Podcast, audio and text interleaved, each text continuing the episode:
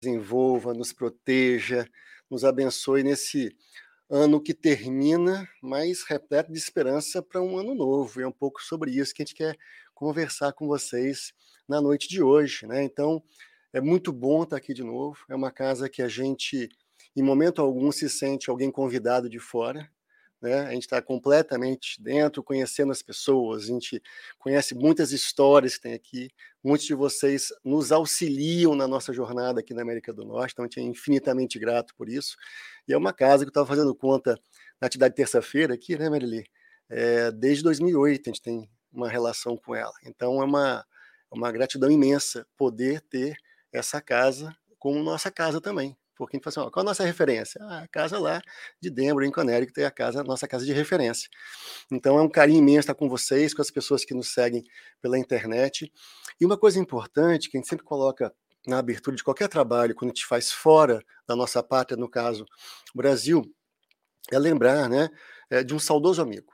Saudoso amigo, presidente da Federação Espírita Brasileira, doutor João Nestor Mazotti, que ele nos deu um conselho ainda na idade muito jovem.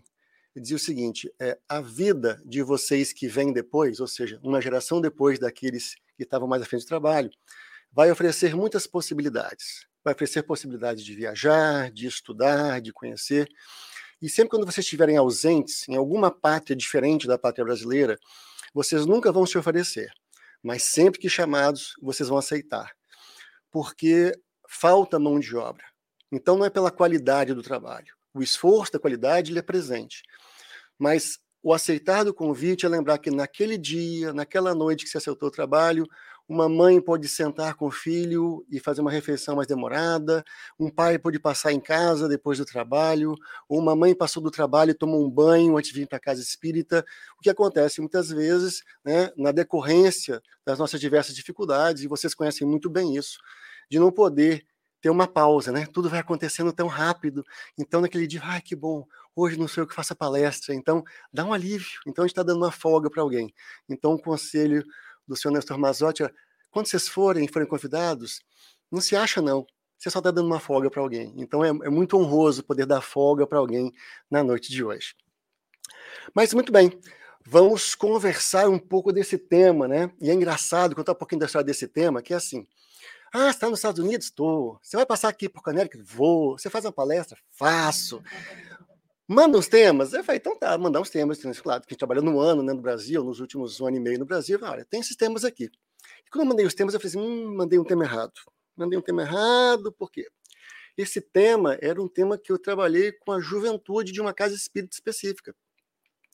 E aí eu falei assim, ah, tá tudo bem, mandei. Aí tinha outros temas. Esses temas aqui vão ser escolhidos, com certeza. Qual que foi escolhido? Né, Sol? Né? Tema outro. E eu falei assim, pois é, muito legal isso, porque na verdade é um tema preparado para a juventude, que somos. Isso. Vocês estão na internet não estão vendo, mas os jovens estão todos jovens de todas as idades, de 18 a 97 anos. É um espetáculo. Então é isso, né? Então, ou seja, nós temos que entender também que essa alegria juvenil tem que estar na gente. Então, esse discurso, ou essa fala, ou esse estudo preparado para uma juventude, ele cabe totalmente em nós. Né? Ele é totalmente aplicado a gente. Porque a questão que apareceu na ocasião do convite desse estudo era o seguinte: todo mundo fala de futuro, né? Ah, o futuro vai ser melhor, o futuro, o futuro, o futuro. Mas quando é que esse futuro não vem? Quando é que ele chega que ele não vem? Né? Ah, falavam que o futuro ia ser maravilhoso quando eu tinha 20 anos de idade. Hoje eu tenho 40 e cadê o futuro? Não, não, para as próximas gerações. Então, a minha nunca vai dar certo, então, né? Ou seja, sempre quem vem depois. Tá? Então, a gente fica com essa certa angústia. E aí, a ocasião era essa. Ou seja, como é que a gente conversa com as pessoas mais jovens do que a gente sobre o futuro? Mas, na verdade, isso não é um discurso para mais jovem. Isso é um discurso para todos nós. Qual o nosso entendimento de futuro? Que, na verdade, já fazendo uma imensa conclusão antecipada, qual é o nosso conceito de presente? Porque muitas vezes a gente põe uma alta expectativa para tempos vindouros e fala assim: não, mais vai ser melhor, mais vai ser melhor. Mas hoje, e se a gente não tiver amanhã? Ai, meu Deus, lá vem o expositor desencarnando a gente. Mas é um fato, é um fato. Então, na verdade, e isso quem fala muito bem é a Janine, ou seja, qual é o melhor dia das nossas existências? das nossas existências. Não é desta ou da encarnação passada, de todas elas. Hoje é o melhor dia das nossas existências. Você nunca foi melhor do que, do que, do que quem você é hoje. Você nunca foi melhor. Nunca, pela lei do progresso. Então hoje é o melhor dia das nossas vidas. Hoje eu sou a melhor versão de todas as minhas vidas. Então, na encarnação passada eu fui melhor. Não foi. Na encarnação passada eu fui mais feliz. Não foi. Na encarnação passada eu tive uma vida menos sofrida. Não teve.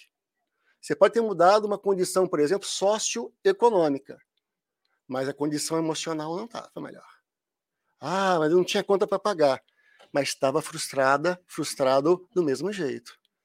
Ah, eu tinha um casamento feliz na visão das pessoas, mas internamente estava insatisfeita, estava insatisfeito. Ah, mas meus filhos eram maravilhosos. Eles eram, mas você não estava em paz com as maravilhosas, com as maravilhas que você tinha. Então, pouco importa o contexto que a gente vivia. Mais facilidade, maior dificuldade, sem dúvida alguma, hoje a gente está na nossa melhor versão. Aí alguns falam assim: nossa, se hoje é o melhor dia, é isso. É pensar assim: se hoje você não está legal, e alguém está dizendo para vocês aqui, alguém não, a doutrina espírita está dizendo para vocês, eu não digo nada, só reproduzo.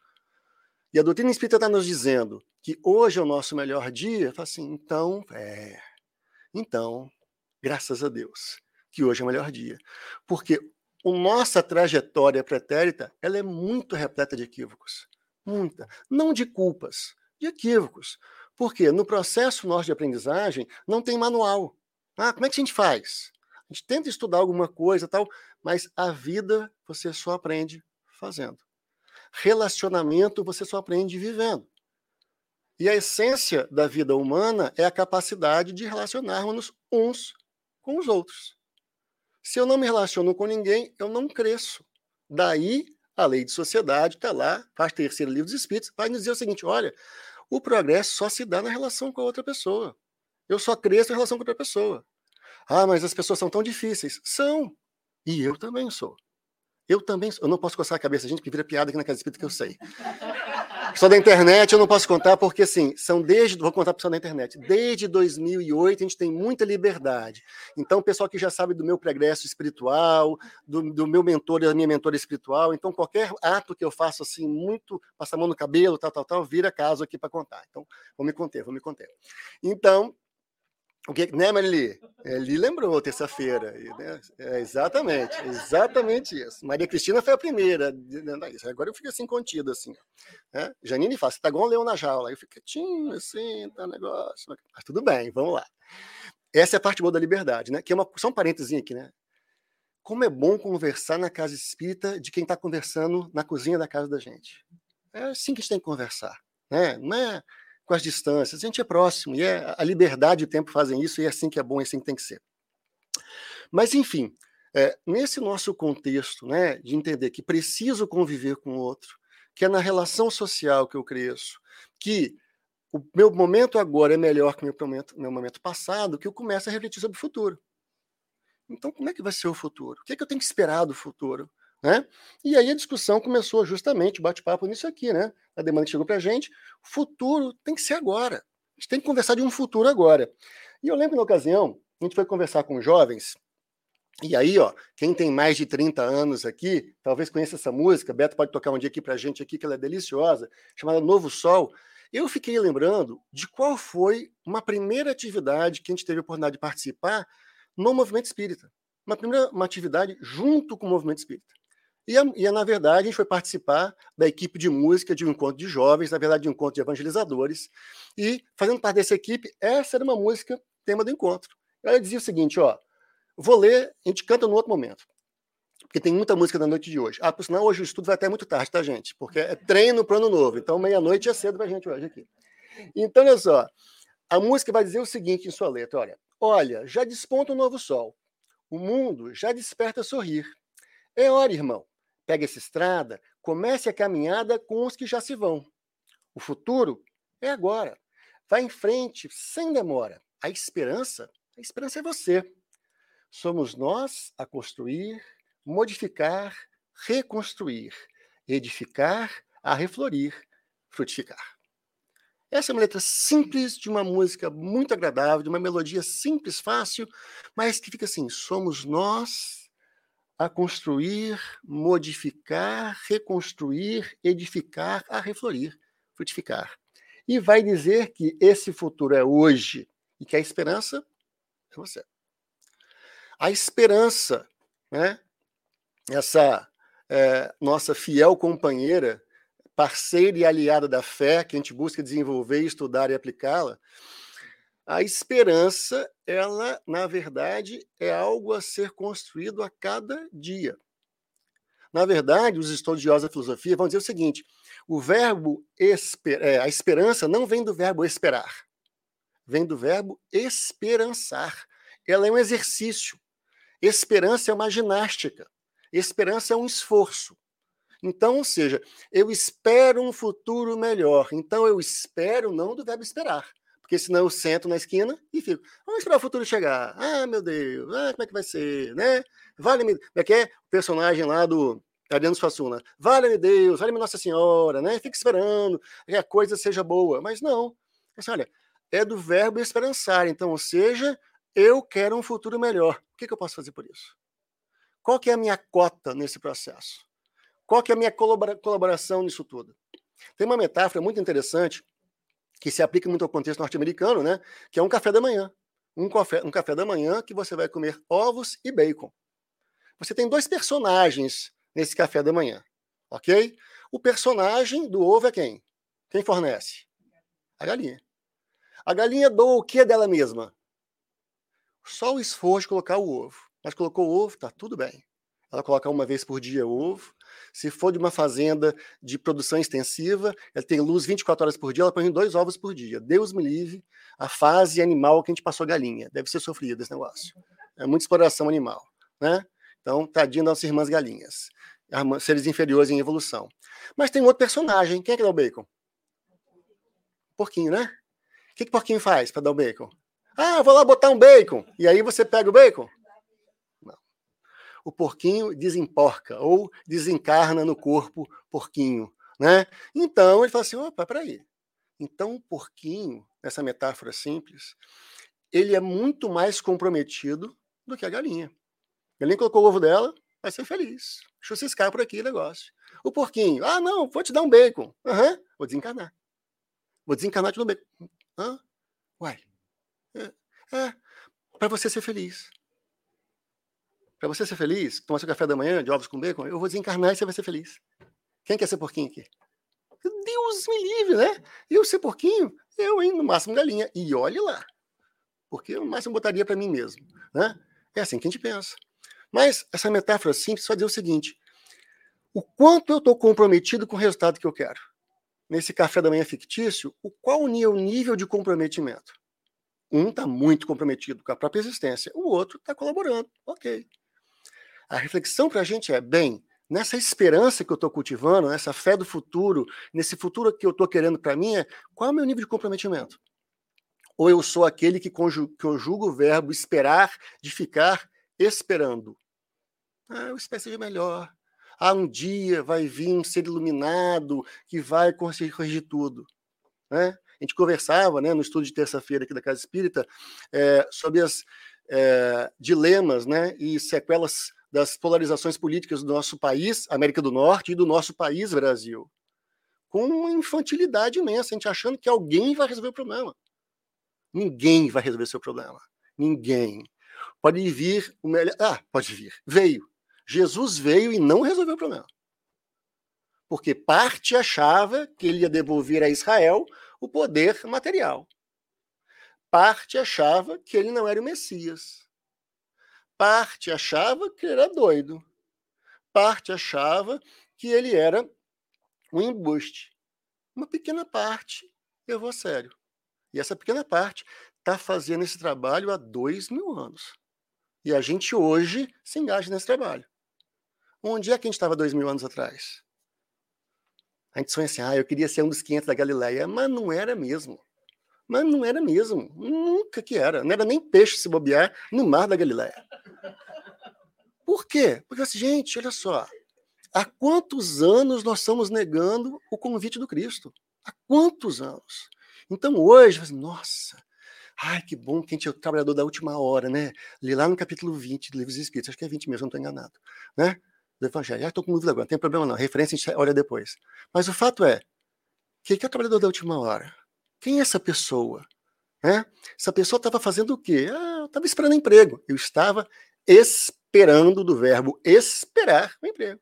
Ah, estava aqui na praça, ninguém chamou. Aí vem esse líder maior e fala assim: não, fica tranquilo, vou te dar um trabalhinho aqui. E você vai trabalhar na última hora e vai ganhar igual a todo mundo. Ah, que beleza. Trabalhar pouco e ganhar muito. Ó. Quem não gosta disso? Né? Pois é.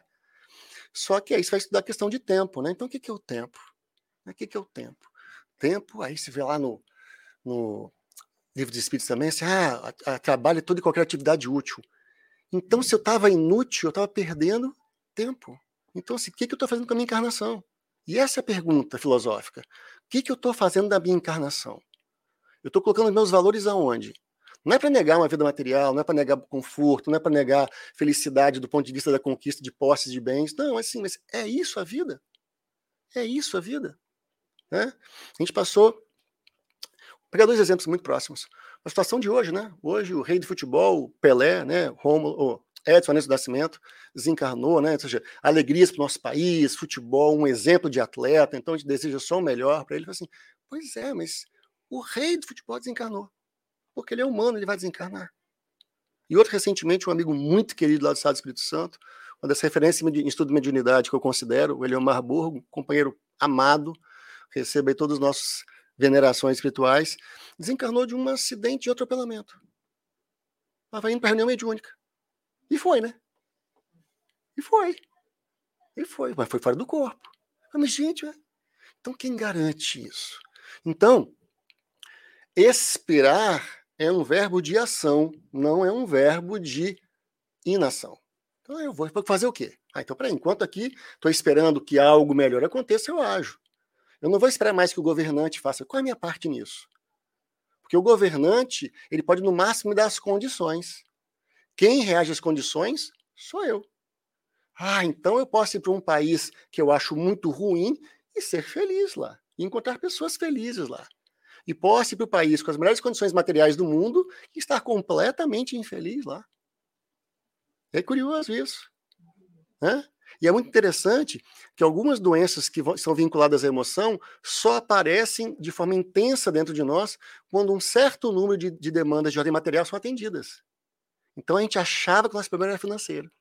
Aí você vai, arruma um trabalho que paga bem, tal, tal, tal negócio, comprou suas coisas, então você está alimentado, você está de banho tomado, você está aquecido ou está refrigerado? Está com o automóvel? Tá, tá, tem tudo que você queria, né? Como é que você está agora? Ah, é um vazio dentro de mim. Pois é. Porque agora sobrou dinheiro para comprar uma coisa muito importante: o espelho. E o espelho, olha para dentro dele assim e fala assim: nossa, quem que eu estou vendo do outro lado? É alguém que durante muitas vidas eu sequer quis olhar para ele ou para ela, para mim mesmo.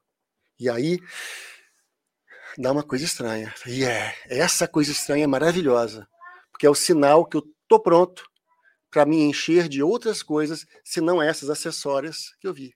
E aí eu começo, talvez, abrir mão de algumas coisas de fora para focar nas coisas de dentro. Então eu vou mudar uma série de questões, não por dogmatismo religioso, não por fé ortodoxa, como a gente viu ao longo das nossas histórias, não, mas por quê? Porque eu estou buscando outra coisa para mim. Estou buscando uma coisa diferente. Isso não cabe mais para mim. Não é essa coisa que é mais importante. Então, a gente vai construindo isso. Mas, voltando para a música, é, essa questão do futuro ser agora é o desafio para a gente. Como que a gente faz esse futuro ser agora, então, né? Então, vamos caminhar aqui nos nossos slides. A informação é, referência para a gente vai estar tá lá no Livro dos Espíritos, no capítulo 10, parte terceira, que vai falar da lei de liberdade. Conhecimento Futuro, questões 868 e 871. Recomendo dar uma folheadinha em casa. Vou colocar as, as questões aqui para a gente comentar um pouco elas, mas é interessante. Por quê? Porque a gente fica assim, será que eu posso conhecer o futuro? E é engraçado, né? Eu venho de uma casa espírita lá no Espírito Santo, que ela ficava num, fica no bairro ainda, né? Muito tradicional, é um bairro tradicionalmente, tradicionalmente católico, o bairro de Santo Antônio.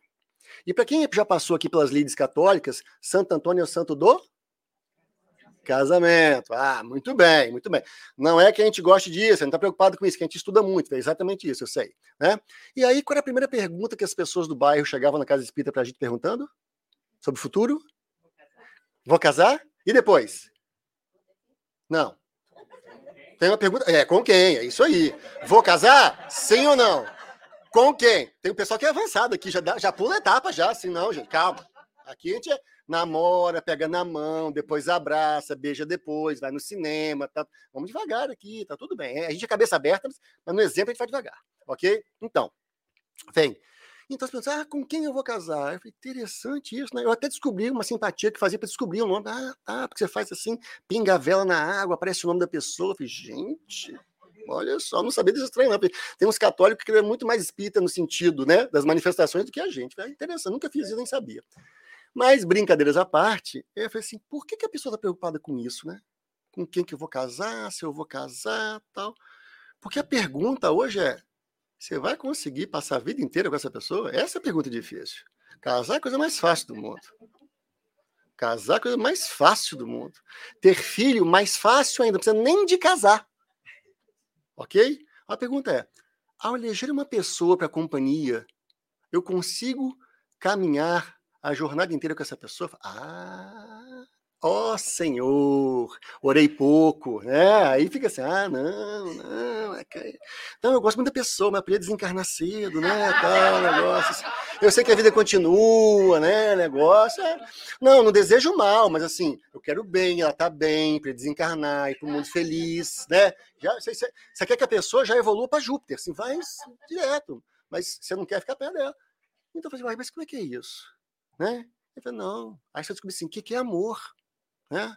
Aí tem um livrinho muito bacana, James C. Hunter, que é da América do Norte, né? O monge executivo, uma definição que eu acho maravilhosa de amor. O que, que é o amor? Amor é aquilo que o amor faz. Hã? É. Então, amor não é dos diversos tipos de amor, né, definição de amor que existe na psicologia também atual, mas sim, né? mas é, o amor é a sua capacidade de agir em prol do outro. Nossa, isso é Jesus aplicado. Então, quanto mais difícil a pessoa, mais eu amo. Nossa Senhor. Mas é isso. Isso é amor. Isso é amor. Não é suportar, não é aturar. Eu vou compreender essa dificuldade. Claro que não é uma obrigação, não é isso. Mas assim, que interessante, eu vou compreender isso da pessoa. Se ela quiser ficar ou se ela quiser ir. Porque nós não nascemos amarrados em ninguém.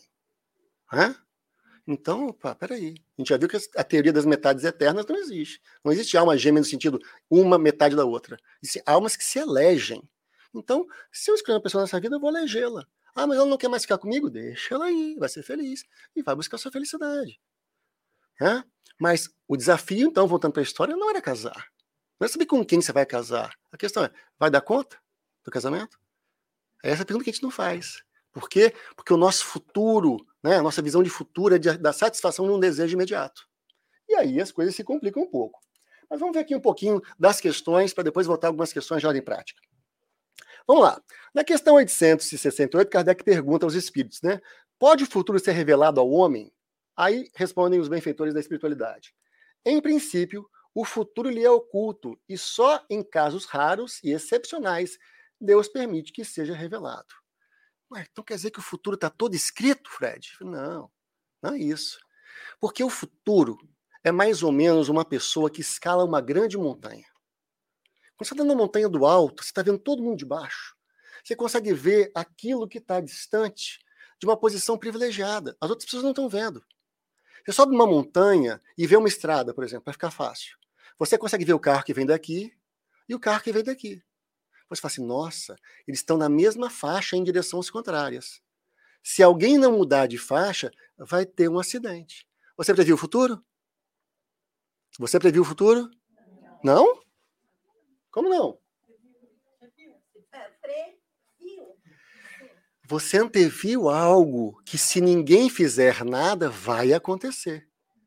Então, eu deixo desse humor e falo assim, gente, olha só, daqui a cinco minutos, porque você já mediu o tempo, você é bom de física, ok? Você já mediu o tempo, olha só, em cinco minutos, se não acontecer nada específico, você pode ter certeza, o carro amarelo vai bater, vai bater no carro vermelho. E nesse ponto aqui, ó. Ah, é impossível, é impossível, é impossível. Pum, bate o carro. Nossa, você vê o futuro. Não, isso é ciência, ok? Então, na verdade, muitos dos nossos comportamentos são perfeitamente é, previsíveis. Você pode antecipar algumas coisas. Quanto mais você, então, transcende, mais as coisas são previsíveis. Por exemplo, se nós conhecêssemos nós um pouquinho mais, saberia exatamente para dizer, olha, a pessoa vai sair daqui no carro tal, vai pegar a highway tal, né? Vai chegar em casa no tempo tal, vai comer coisa tal, vai falar, sabe disso. Por quê? Porque você já conhece o ritmo das pessoas. Então, os casos excepcionais, na verdade, é ter acesso a subir a montanha. Não é que nosso futuro está escrito. É porque, na verdade, nós temos uma trajetória. Eu já sei exatamente onde eu vou estar no dia 5 de janeiro. Eu já sei. Está na minha agenda lá. Certinho anotado. Vou ter que fazer isso para tal lugar, tal, tal, tal. Uma pessoa que tem acesso à minha agenda vai antever o futuro. Para dizer, gente, ó, vou te dizer que vai acontecer na vida do Fred no dia 5 de janeiro. Diz tudo. Ok? Então, nessa, nessa sentido, sentido figurado, aqui para ser um pouco pedagógica, o acesso à informação futura não é que você ter acesso a algo que tá, está predestinado. É simplesmente antever aquilo que está numa lógica, exceto que alguém mude essa lógica. Por isso que os profetas do passado, sobretudo aqueles que previam as coisas mais difíceis, por exemplo, lá o Apocalipse, o que, que era a previsão? Vai com essa desgraça? Não. É, olha, se a gente não mudar de caminho. Se a gente não mudar o curso, é assim que termina. Opte. Faça a sua opção. Né? Mas vamos lá. E as perguntas de Kardec são sempre muito boas. Com que fim o futuro se conserva oculto ao homem? Por que, que a gente não sabe o futuro? Por que eu não sei com quem eu vou casar? Por que eu não sei se eu vou ser rico ou pobre? Por que, que eu não sei se eu vou morrer velho ou novo? Por que, que eu não sei? Vamos lá. Se o homem conhecesse o futuro, negligenciaria do presente e não obraria com a liberdade com que o faz, porque o dominaria a ideia de que, se uma coisa tem que acontecer, inútil será ocupar-se com ela, ou então procuraria obstar a que acontecesse. Não quis Deus que assim fosse, a fim de que cada um concorra para a realização das coisas, até daquelas a que desejaria opor-se. Assim é que tu mesmo preparas muitas vezes os acontecimentos que hão de sobrevir no curso da tua existência. Olha que interessante. Você quer saber o que vai acontecer com você no dia 31 de dezembro do ano que vem? 2023? Você e eu já podemos antever isso. É, o que, que eu estou desejando construir no meu próximo ano de vida? A gente fala assim, né? As metas de ano novo, nossos planos, tal, tal, tal, assim. Ok, algumas coisas são abstratas, mas outras coisas estão, são práticas, você consegue ver eu pretendo fazer algum esforço, eu pretendo fazer alguma mudança, então você consegue saber exatamente como você vai estar. Né? Então, assim, eu quero estar melhor. Melhor em quê no próximo ano? O que, você quer para o seu futuro? Daqui a um ano, ó, pertinho. É fácil prever isso. Porque eu sou herdeiro da ação que vou construir para mim. Ah, então eu queria. Uma coisa bem complicada, eu acho complicada. Falar mandarim. Né? Chinês é ótimo, bacana. Você vai deixar para fazer isso quando? Dia 29 de dezembro do ano que vem, daqui a um ano exatamente? Não vai dar.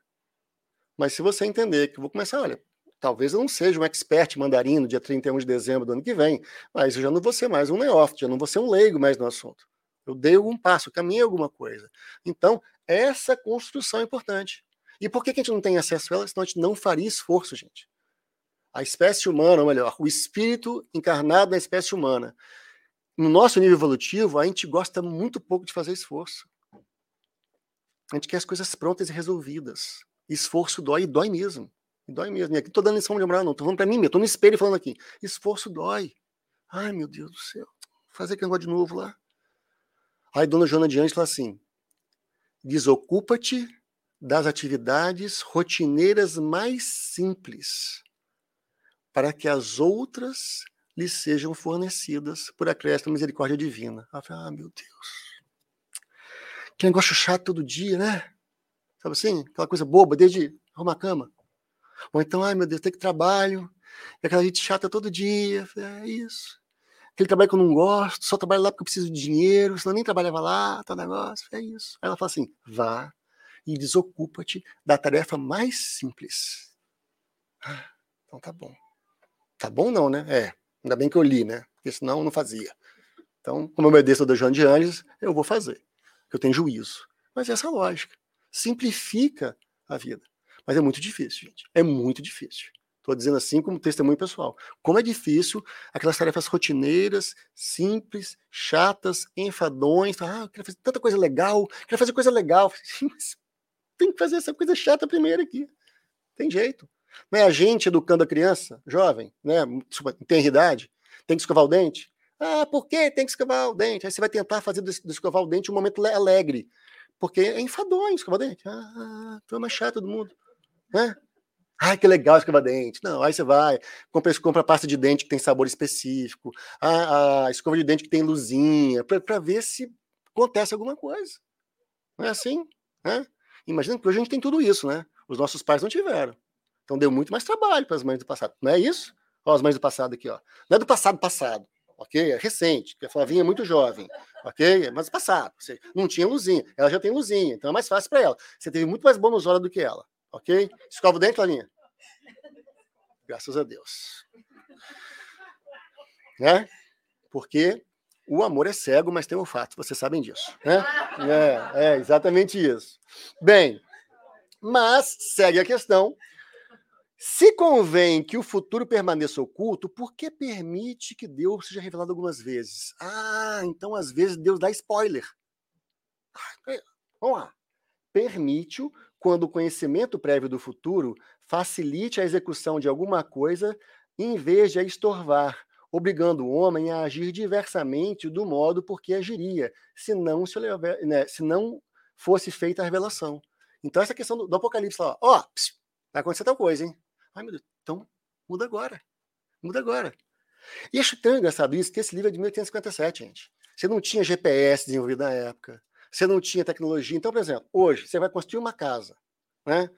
Pegar esse período do ano das chuvas no Brasil, por exemplo, que é um caso bem emblemático. Nós sabemos das chuvas, dos é, deslizamentos de casa e tudo mais. Então a pessoa vai e constrói a casa em determinado lugar. Você sabe que é questão de tempo acontecer o problema. Você sabe. O futuro está revelado pela engenharia, pela arquitetura, pela engenharia ambiental, sanitária, por aí vai. Olha, tá ali. Vai acontecer. Ah, mas não vai acontecer agora. É, mas quando acontecer, quem estiver dentro vai ter problema. E aí? O que, que eu vou fazer? Então, é possível compreender essas questões e Kardec vai antecipando junto com os espíritos aqui para gente. A perspectiva de um acontecimento pode sugerir pensamentos mais ou menos bons. Se um homem vem a saber, por exemplo, que vai receber uma herança, ah, a gente gosta disso, né? Com quem não, com quem não conta, pode dar-se que a revelação desse fato desperte nele o sentimento de, da cobiça, pela perspectiva de se lhe tornarem possíveis maiores gozos terrenos, pela ânsia de possuir mais depressa a herança, desejando talvez para que tal se dê a morte daquele de quem herdará. Ou então, essa perspectiva lhe inspirará bons sentimentos e bons pensamentos generosos. Se a predição não se cumpre, aí está outra prova, consistente na maneira por que suportará a decepção. Nem por isso, entretanto, lhe caberá menos o mérito ou demérito dos pensamentos bons ou maus que a crença na ocorrência daquele fato lhe fez nascer do íntimo. Sem pegar em assuntos muito simples, vamos pegar um médico que chega para você vai dar uma notícia de um ente muito querido. Olha, ele está com uma doença muito grave, muito séria, que talvez abrevie a vida dele em seis meses, ou talvez no máximo um ano. Então você tem o conhecimento futuro. E foi revelado o conhecimento futuro. O que, você faz com isso agora? Hum, vai morrer, né? Hum, tem herança. Hum, então você já começa a definir quem vai ficar com quê, acerta os papéis, providencia as coisas, tal, tal negócio. E fala assim, nossa, tomara que vá com três meses. O médico deu, médico deu seis, tomara que vai com três, porque eu já estou fazendo. Porque a gente não é assim? Já estou fazendo conta com um dinheiro que vai entrar ainda. Ok? Não sei que vocês fazem isso aqui, mas em outros países é muito comum acontecer isso. Ok? A pessoa já faz, já faz conta com o dinheiro que o salário do mês que vem ainda. Então já, já faz dívida com isso. Né? E fala assim: não, mas nem entrou ainda, mas eu já estou contando que eu vou ter esse trabalho. Aí se acontece alguma coisa, desespera, ah, meu Deus, estou sem dinheiro. É óbvio. Você gastou sem ter, é óbvio que você não tem dinheiro. Né? Então, tá, ou então faz assim: nossa, mas poxa vida, Fulano só tem mais seis meses de vida. O que, que eu posso fazer para esses seis meses serem maravilhosos? O que, que eu posso fazer para essa pessoa ter seis meses mais leves? O que, que eu posso fazer? De repente a pessoa vive seis meses, um ano. Ah, que bom, viveu mais. E eu descobri nessa pessoa virtudes e valores que você quer conhecer. Eu descobri nessa pessoa é, possibilidades que eu nem imaginava. Mas a perspectiva de saber que ela ia embora me fez fazer um esforço maior na superação disso. Então, para isso que serve conhecer o futuro, às vezes, nesse exemplo prático aqui. Para acabar a parte das questões, pois que, tu, que, pois que Deus tudo sabe, não ignora que um homem sucumbirá, se um homem sucumbirá ou não a determinada prova. Deus já sabe que eu vou cair nessa prova, por que, que me dá essa prova? Não é isso? A gente fica pensando que Deus é um, é um jovem brincalhão, né? Assim, ele joga a casca de banana para a gente escorregar, não é isso? Por que, que Deus faz isso? Olha lá. Assim sendo, qual a necessidade dessa prova, uma vez que nada acrescentará ao que Deus já sabe a respeito desse homem? Deus já nos conhece? Deus não tem capacidade onipresente, onisciente, de ver o passado, presente e futuro? Então, não, ele deu para a gente livre-arbítrio. Ele sabe o nosso, nosso futuro. Ele sabe, na verdade, as possibilidades do nosso futuro a partir das nossas escolhas. Mas a escolha é só nossa. E é aí que os espíritos respondem, ó. Isso equivale a perguntar por que não criou Deus um homem perfeito e acabado? Por que passa o homem pela infância antes de chegar à condição de adulto, dotado da faculdade de escolher entre o bem e o mal? A prova é, tem por efeito pô-lo em uma luta com as tentações do mal e conferir-lhe todo o mérito da resistência. Então, se Deus já sabe que eu vou sucumbir ou não, qual a finalidade dessa prova? Justamente seu esforço. É? Mais ou menos assim professor, num modelo tradicional de ensino, resolveu dar uma prova surpresa. Ele já sabe que todo mundo não estudou para a prova. Ele já consegue prever o resultado. Mas por que, que ele deu essa prova? Para nos chamar a atenção. Presta atenção, que essa foi uma prova surpresa. Mas vai chegar a prova verdadeira. Então, se você não começar a se preparar agora, quando chegar a prova verdadeira vai ser pior. Ah. Então, as provas e os resultados dela sempre estarão nas nossas mãos. É interessante isso, né? Toda a nossa felicidade ou infelicidade só está nas nossas mãos. A pergunta é: qual opção a gente vai fazer? Eu vou optar pela felicidade ou vou optar pelo desespero, pelo sofrimento, qualquer coisa do gênero assim? Né? Tem uma fala do Divaldo que eu acho extremamente pertinente. Ele coloca assim: nós precisamos escolher que tipo de pessoas nós queremos ser as que têm problema ou as que são problema. Escolhe. Escolhe. Porque ter problema é natural ao nosso nível evolutivo. Não é problema insolúvel. Ah, não consigo resolver. Não. É porque o nosso estado material, ainda, né, condição de vida, ela impõe trabalho físico, ela impõe esforço, ela impõe doença, ela impõe conviver com pessoas diferentes da gente. Pois é, mas esse é, esse é o trabalho. Agora eu posso fazer outra opção. Eu vou ser problema. Então todo mundo vai ter que me ajudar porque eu sou coitadinho. Todo mundo vai ter que ter peninha de mim. Todo mundo tá, ah, ninguém me ama, ninguém me quer. Eu sou pessoa. Poxa vida, vai. É isso? Então você se tornou uma pessoa problema para alguém que tem problema. É muito melhor ter problema. Ah, mas é ruim pra caramba. É, mas é melhor. Então sempre assim, ah, tem com, tô com problema, graças a Deus. Se eu tô com problema, eu estou evitando ser problema. E aí eu vou olhar com mais generosidade para situações difíceis. Generosidade. Ou seja, não é que é fácil assim. Então, assim, peraí. Estamos no caminho, né? Então, assim sucede entre os homens. Por muito capaz que seja um estudante, por grande que seja a certeza de que tenha, de que alcançará bom êxito, ninguém lhe confere grau algum sem exame, isto é, sem prova. Então tem que passar pelas situações. Não tem jeito. As situações da vida vão nos conferir isso. Né? Eu sempre falo assim, né, nessas últimas oportunidades que a gente tem tido, né, no movimento espírita de trabalhar na área de família, ouvir o depoimento das pessoas. Falei, gente, que fantástico. E eu comecei a ver o tanto que eu julgava mal as pessoas. Porque eu não conhecia a realidade delas. Então eu falei assim, olha, você já passou por essa prova? Então, não julga. Ah, não, porque tem que ser assim, assim, assado. A gente normatiza os comportamentos. Cria uma norma. Tem que ser assim. Tem certeza? Nasce naquele lar lá. Nossa. Hã? Eu lembro uma companheira assim, nossa, mas fulano de tal tem um casamento tão difícil. Aí eu falei assim, é, ainda bem que ela que casou com ele. Ou que ele que casou com ela. Porque se fosse eu, tinha desencarnado a pessoa. Ah, que bom que tem alguém que tem paciência para lidar com essa pessoa, assim, assim, assado com essa pessoa, assim, assim. Que bom. Que bom que eu dei ainda conta. Ótimo. Né? Mas não julga outra pessoa, porque você não está lá. Quais são os motivos que nos atraem uns aos outros? Quais, são os motivos que nos permanecem ligados uns aos outros?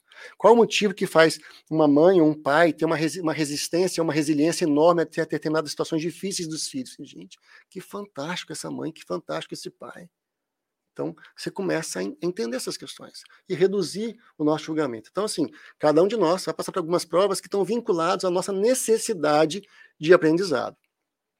Então, para concluir as perguntas, quanto mais reflete nas consequências que teria para o homem o conhecimento do futuro, melhor se vê quanto foi sábia a providência em lhe ocultar, em não saber algumas coisas. A certeza de um acontecimento venturoso o lançaria em ação. Vai dar tudo certo, então a gente não teria né, cruzaria os braços e esperaria chegar. A de um acontecimento infeliz o encheria de desânimo. Então você imagina assim? Ah, não, eu vou fazer uma coisa, ah, mas vai dar errado. Vai. O que você vai fazer? Então, na verdade, tudo é 50%. Pode dar certo, pode dar errado. Quem faz ter 51%? 1% a mais. O nosso esforço. Por isso que vão dizer os espíritos que o nosso esforço, né, o convite para a nossa resistência ao mal é um esforço muito insignificante. É 1%. É só 1%. O resto acontece. Então, é muito bacana quando a gente é, olha com generosidade para nossas existências e fala assim: ah, então vou fazer um, um pequeno esforço, porque vale a pena. Mas vamos navegar aqui um pouco mais, né? Nesse futuro é agora. Então já entendeu um pouco da base né, doutrinária sobre isso. Vamos tentar agora pegar algumas coisas de ordem bem operacional, bem prática. Bem, e o futuro? Ele é agora? Primeira questão.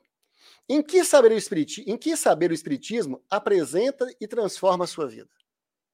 Então, a gente conhece algumas coisas de conhecimento agora de espiritismo. O que, que isso muda a sua vida? Vai vendo na casa espírita, toma um passe, ouça palestra, um grupo de estudo, é bem legal, as pessoas são bacanas, mas o que, que mudou a sua vida? Você continua com medo de morrer. Você continua achando que vai para o céu, inferno, você mudou de nome. Você passou a chamar céu de nosso lar e inferno de umbral. Errou nos dois conceitos. Eu nem vou falar sobre isso hoje, que é outro tema. Errou nos dois conceitos. Que céu não é nosso lar e umbral não é inferno. Não é. Mas é longe do conceito. Longe. Ah, é? E aí? E quando eu morrer, o que, que vai acontecer comigo? Vou para o céu? Não sei. Vou pegar aeróbus? Também não sei. A pergunta é: como que você está hoje? Porque esse é o seu céu ou esse é o seu inferno. Porque não vai acontecer nada diferente na sua vida do que você tem sentido agora. Quais são os valores que a gente cultiva? Quais são as ideias que a gente pensa? Quais são as pessoas que a gente convive? Vai ser a mesma coisa. Vai ser a mesma coisa. Né? Então, a gente estava brincando no grupo de terça-feira, foi bem legal bate-papo com as pessoas. Assim, qual é o seu grupo de WhatsApp que você mais entra? Nu. É porque eu sou mineiro, tá, gente? Quando eu falo nu, é porque eu sou mineiro. Qual é o seu grupo de WhatsApp que você mais entra? Qual é a página de Instagram que você mais frequenta? Quais são os TikToks da dancinha que você segue? Quais são os Twitter que você dá likes? Fica tranquilo. É esse grupo que você vai se encontrar quando desencarnar. Ai, meu Deus do céu. Eu só repasso umas coisas esquisitas. Fica tranquilo, você vai para lá. Ah, não é possível. Eu só passo notícia que eu não checo a fonte. Fica tranquilo. Você vai ser acolhido por um espírito que você não sabe a fonte. ah, eu sou um espírito puro. Ah, tal. Aí você vai ver assim, não é tão puro esse espírito assim, não. É, pois é. Fake news. Igual você publicava. É o espírito fake news. Qual é o seu nível evolutivo? Espírito fake news. Tá entendendo isso? No... É engraçado, eu sei que é, é para ser mesmo, que a gente quer ser leve aqui no bate-papo, mas assim, a gente vive a vida de uma forma tão infantil, tão infantil. A gente é, é, divulga certezas e convicções sem nenhum critério. Você viu isso onde? Você viu isso onde? Ele falou, não, isso é assim mesmo, eu sei que eu vi. Um amigo meu mandou no WhatsApp. Eu falei, um amigo seu mandou no WhatsApp. Ok, quem é esse amigo? Não, eu conheço ele há 30 anos, mas tudo bem, essa notícia é sobre medicina, ele é médico? Não. Ah, então, complicado, né? Ele só é... A única virtude dele é ser um amigo, mas em medicina não tem nada a me dizer. Ah, não, mas ele é médico, mas ele, ele, ele é médico, mas não é dessa especialidade. Então, complicou mais ainda. Porque aí ele começa a mentir dentro da categoria profissional. Tá entendendo isso? E a gente vai postando as coisas sempre, negócio. Então, entretenha-se, conversemos, é muito legal. Eu, eu falo isso porque eu uso tudo, tá, gente? Então, eu dou aula para ensino médio e ensino superior. Então, eu vejo tudo que você vai imaginar. Certo, errado, bom, ruim. Lá, Ih, meu Deus, estou vendo bobagem. Sai. Por quê? O grupo que você mais se afiniza é o seu grupo espiritual. Então, em que, que o espiritismo da sua vida? Ah, não, tá vendo? Os espíritos não me ajudam. Minha vida é tão difícil. Não entendeu nada de espiritismo. Não entendeu nada. Tá frequentando a casa espírita, tá lendo, mas não entendeu nada. Tá difícil? Ok. Tem solução. Então talvez eu esteja olhando algumas coisas da forma errada ou não entendi por que, que eu estou passando por aquilo. O meu sofrimento só dura enquanto eu não entendo o sentido dele. Leon Denis. Quando eu entendo o sentido da dor e do sofrimento, muda tudo. Até a dor física. Ah, eu tenho um defeito físico, né? Que as pessoas colocam. Eu tenho um limite no braço, na perna tal. Mas você vai encontrar essas pessoas, muitas vezes, estão super felizes. Super felizes. Uma alimentação de ordem mental, estão super felizes. Por quê? Porque elas passaram a lidar bem com aquilo. Então, tá tudo bem. Tá tudo bem, é só uma limitação. Não é uma condenação da alma. Ok, então tá bom. Ah, mas a pessoa cometeu um erro no passado. No passado, o passado passou, então. Então a gente precisa entender. Estou frequentando a casa espírita para quê? Para continuar nos mesmos comportamentos ou eu estou me propondo alguma coisa nova? Estou falando que é simples, estou falando que é um convite. Depois, quantos anos vocês têm? Não precisa falar, gente. Não precisa falar. O ano está acabando, a gente sabe disso. Né? Mas assim, quantas vidas você tem? Já pensou nisso? Ah, eu estou reencarnando desde 7.320 a.C. Sei lá. Mas faz uma conta. É possível entender isso. E quando estuda história cristã, história hebraica, história da humanidade, parece assim, nossa, eu estou navegando há muito tempo aqui, né? Quantos anos tem Jesus? Essa é fácil. Hã? É. Quantos anos tem a Terra? Criação da Terra? Dizem 7 bilhões de anos. Então Jesus, detalhe, detalhe. Jesus, ele foi o responsável com a pleia de espíritos para criar a Terra. Então, Jesus, ele já tem de cara na sua conta 7 bilhões de anos. Mas corpinho de 30. E alegria de um menino de 15. Esse é Jesus. Esse é Jesus. Então, se ele já tem 7 bilhões de anos, então ele deve ter mais que isso, né?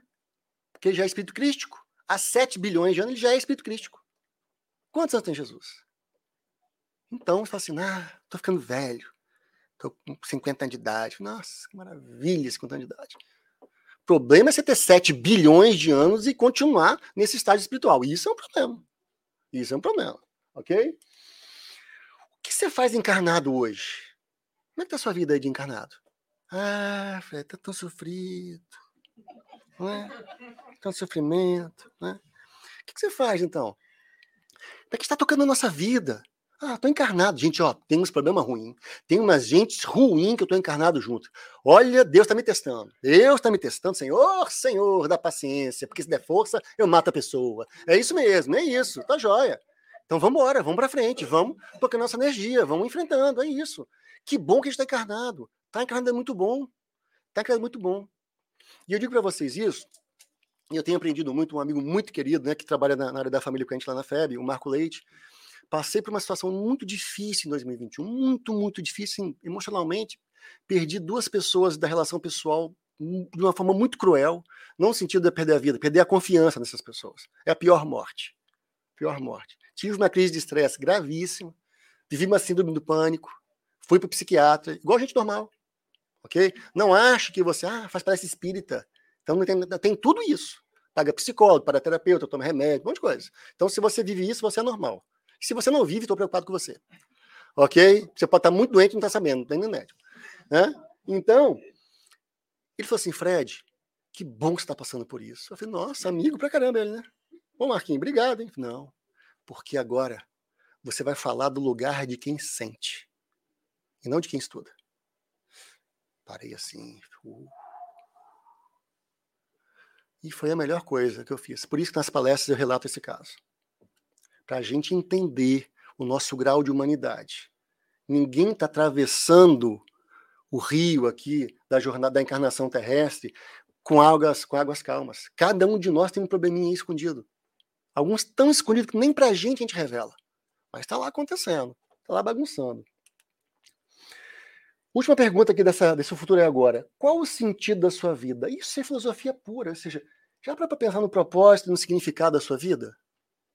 Ah, não sei, Fred, mas isso não é resposta pronta, não. É para pensar sempre. Olha, estou encarnado, eu preciso melhorar, preciso trabalhar alguns aspectos em mim, preciso compreender mais as pessoas. Vai construindo isso, vai desenvolvendo isso de uma forma lenta, calma, para ao longo da vida esse propósito, significado ir aparecendo. Por isso que a gente tem que viver muito. Por isso que viver é bom.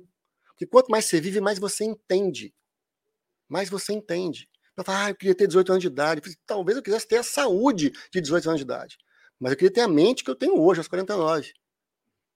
Ok? Talvez eu quisesse ter a mente hoje aos 49, aos 18. Nossa, ia viver muito melhor. Viver muito melhor. Mas por quê? Porque ah, agora eu entendo uma série de coisas que eu não entendia. E ao entender isso, as coisas da vida passam a ter sentido e significado. Nossa, encarnar é tão bom. Né? Já pensaram nisso? Falei assim, gente, a gente começou, né, eu e Janine frequentar aqui os Estados Unidos, na relação familiar com a Nádia, jamais imaginaria que eu teria esses amigos. Só isso já valeu a pena. Meu pai dizia, né, é, desse cuidado com amigos, mas meu avô desencarnado mandou uma mensagem dizendo o seguinte: o que me valeu da encarnação foi os amigos que eu fiz aí. Então eu falei assim, cara, que legal, que legal, tô num outro país que não é o meu, tô numa outra língua que não é a minha, tô num contexto social e econômico que não é o meu, e conhecer um monte de gente que, inclusive, acredita no Espiritismo é doido igual eu. Isso é formidável, isso é maravilhoso. E aí você vai para outra cidade, isso é muito bom. Isso já valeu a encarnação. A gente ampliou a nossa rede de contatos. Isso é excelente. Nossa, tá valendo a pena encarnar, né? E aí, quando a gente for para os jovens, mas ali para os adultos também, tem um relatório né, do Fórum Econômico Mundial, que é The Future of Jobs Report. Esse é de 2020, certamente já tem de 2022 que fala das habilidades dos profissionais do futuro. O que, que se espera das pessoas do futuro? A gente está no que é o futuro é agora? Então, a gente começa a construir agora. Habilidades demandadas para o futuro. Primeiro, pensamento crítico. Então, volta o estado, cuidado com o seu WhatsApp. Ok? Cuidado com suas fake news. Segundo, capacidade de resolver problemas. Opa! Dois tipos de pessoas. Quais que foram que a gente falou? As que têm e as que são. Se eu tenho, Habilidade do futuro, capacidade de resolver problema. Opa, eu tenho problema? Yes!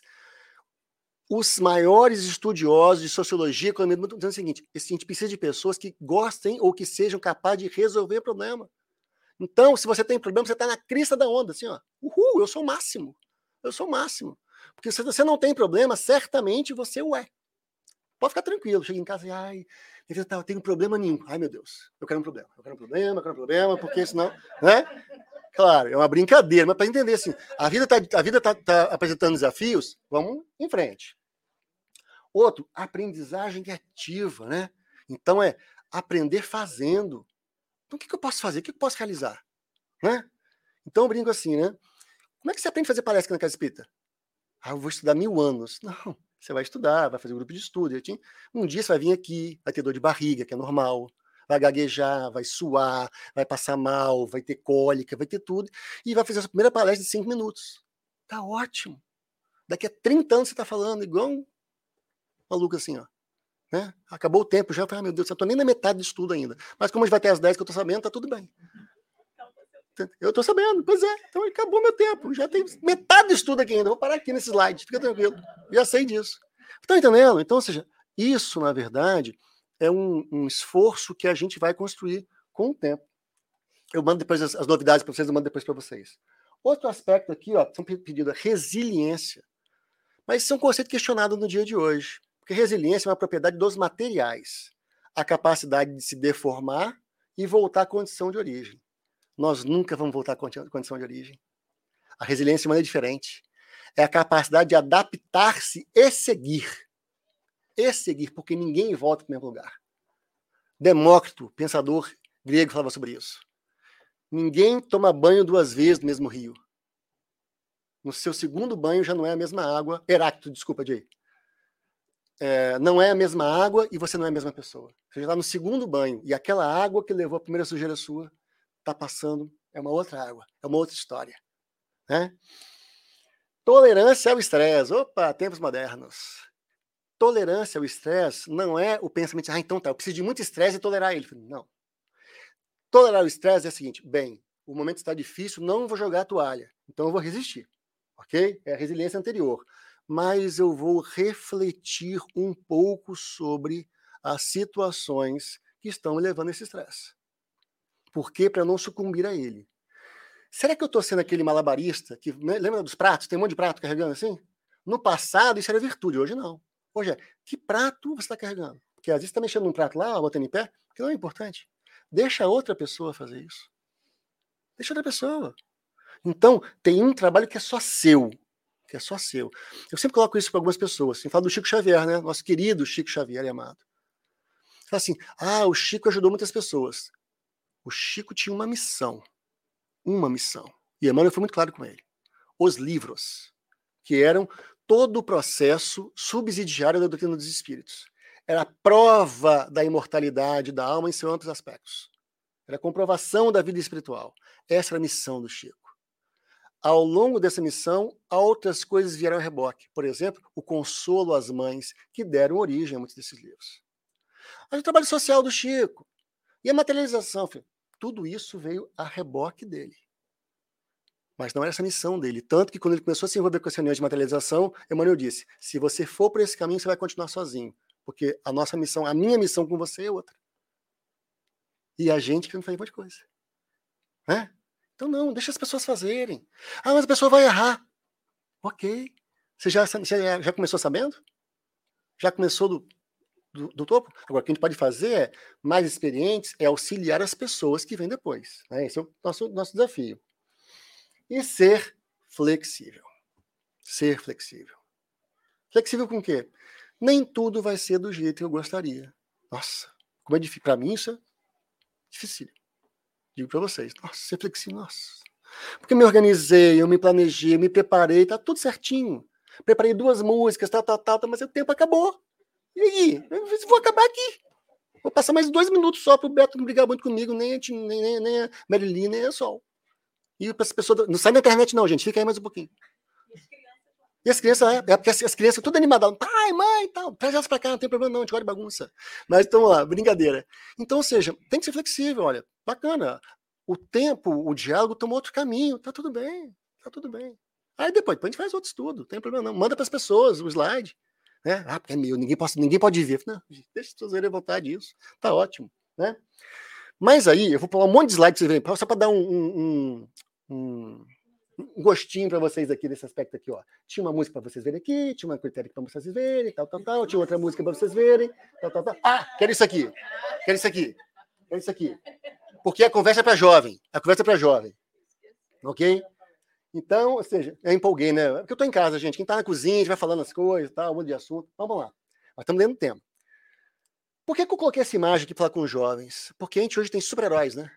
Ah, tem lá os Vingadores, Avengers, tem lá os X-Men da vida, tal, tal, tal, cheio de poder. E fala assim: nossa, esse aqui, ele é uma pessoa moralmente correta e bacana. Esse aqui fica bravo, bate todo mundo, mas bate pro bem. Esse aqui é divertido, é engraçado. Aí, aí vai dizendo os personagens: esse aqui, ele, é, ele tem o, o, o, corpo de adamantio, então não morre de jeito nenhum. Tal negócio. Pois é. Mas tem um super-herói que nessa virada de ano a gente tem que trazer para casa da gente. O maior dos super-heróis. A Mauri, você fez estudo semana passada que eu sei, né? Sobre ele.